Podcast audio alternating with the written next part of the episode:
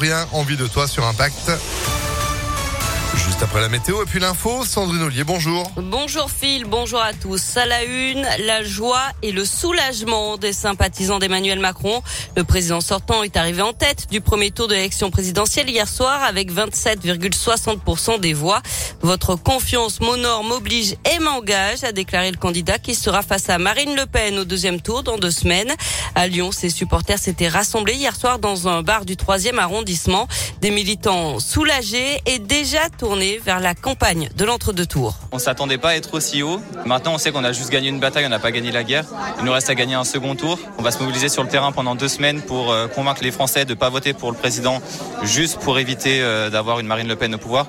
Et bien parce que le projet qu'il présente est le meilleur pour la France et pour les cinq prochaines années. Ah, extrêmement joyeux. Je suis impressionné du coup par le haut niveau qu'on ait pu atteindre ce soir. Un peu moins joyeux par rapport aux, enfin, face aux extrêmes qui ont eux aussi du coup un, un score assez élevé. Sur le deuxième tour, ça va être euh, compliqué parce que je pense qu'on est tous fatigués. En même temps, c'est le moment où on devrait le plus se serrer les coudes. La France a besoin d'Emmanuel Macron euh, pour les cinq années qui viennent, surtout quand on voit euh, face à qui on est en face.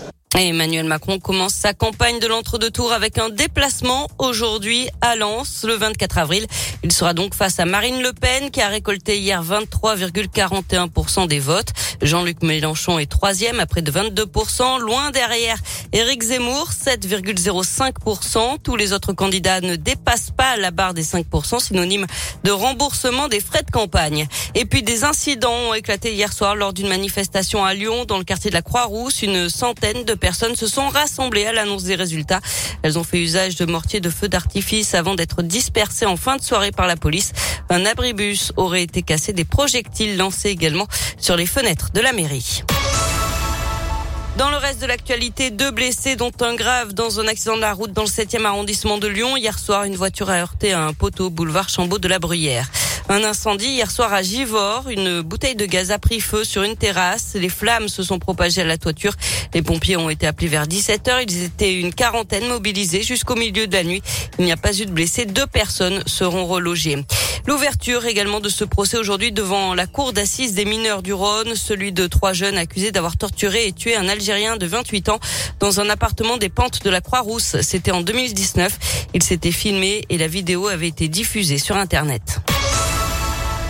Du sport, du foot, l'OL qui arrache le point du match nul à Strasbourg, un partout hier soir. Les Lyonnais sont dixièmes de Ligue 1.